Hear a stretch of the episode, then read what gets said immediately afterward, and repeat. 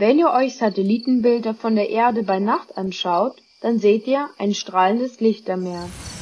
Was so schön und faszinierend aussieht, hat aber viele Nachteile. Denn diese ganzen Lichter führen zu Lichtverschmutzung.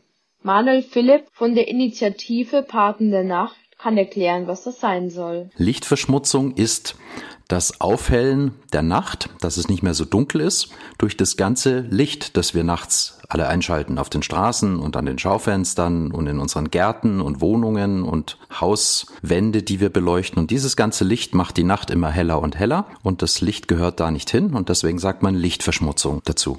Diese Verschmutzung hat eben auch zur Folge, dass wir nachts die Sterne nicht mehr so gut sehen können. Sie kommen mit ihrer natürlichen Leuchtkraft sozusagen nicht gegen unsere künstlichen Lichtquellen an. Ah. Außerdem brauchen die vielen Lichter sehr viel Energie, also Strom. Städte werden nachts nicht mehr richtig dunkel. Und vielleicht hattet ihr ja auch schon mal vor dem Schlafengehen Motten oder Mücken in eurem hellen Zimmer. Insekten suchen nämlich immer nach Licht. Deswegen ist für sie die Lichtverschmutzung auch ein Problem.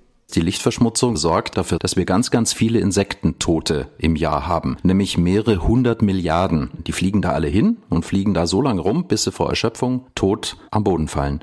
Und diese ganzen Insekten fehlen dann den anderen Tieren als Nahrungsmittel, vor allen Dingen aber als Bestäuber, weil wir ja auf diese Insekten angewiesen sind, die unsere Blüten bestäuben. Also trifft diese Lichtverschmutzung jeden.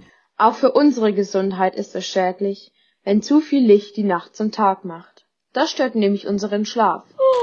Und zwar, weil es unsere innere Uhr aus dem Takt bringt. Zum Glück gibt es einige Möglichkeiten, wie wir Lichtverschmutzung möglichst gering halten können. Und der erste Punkt ist zum Beispiel, dass man es nicht so hell macht. Das zweite ist die Richtung dass man es immer nur nach unten strahlen lässt, dort wo man das Licht braucht. Das dritte ist, dass man die Farbe ein bisschen berücksichtigt, weil man weiß aus der Wissenschaft, dass gelbes Licht besser ist als bläuliches Licht. Die stockdunkle Nacht gibt es übrigens trotzdem noch, auch wenn wir sie in München immer weniger sehen.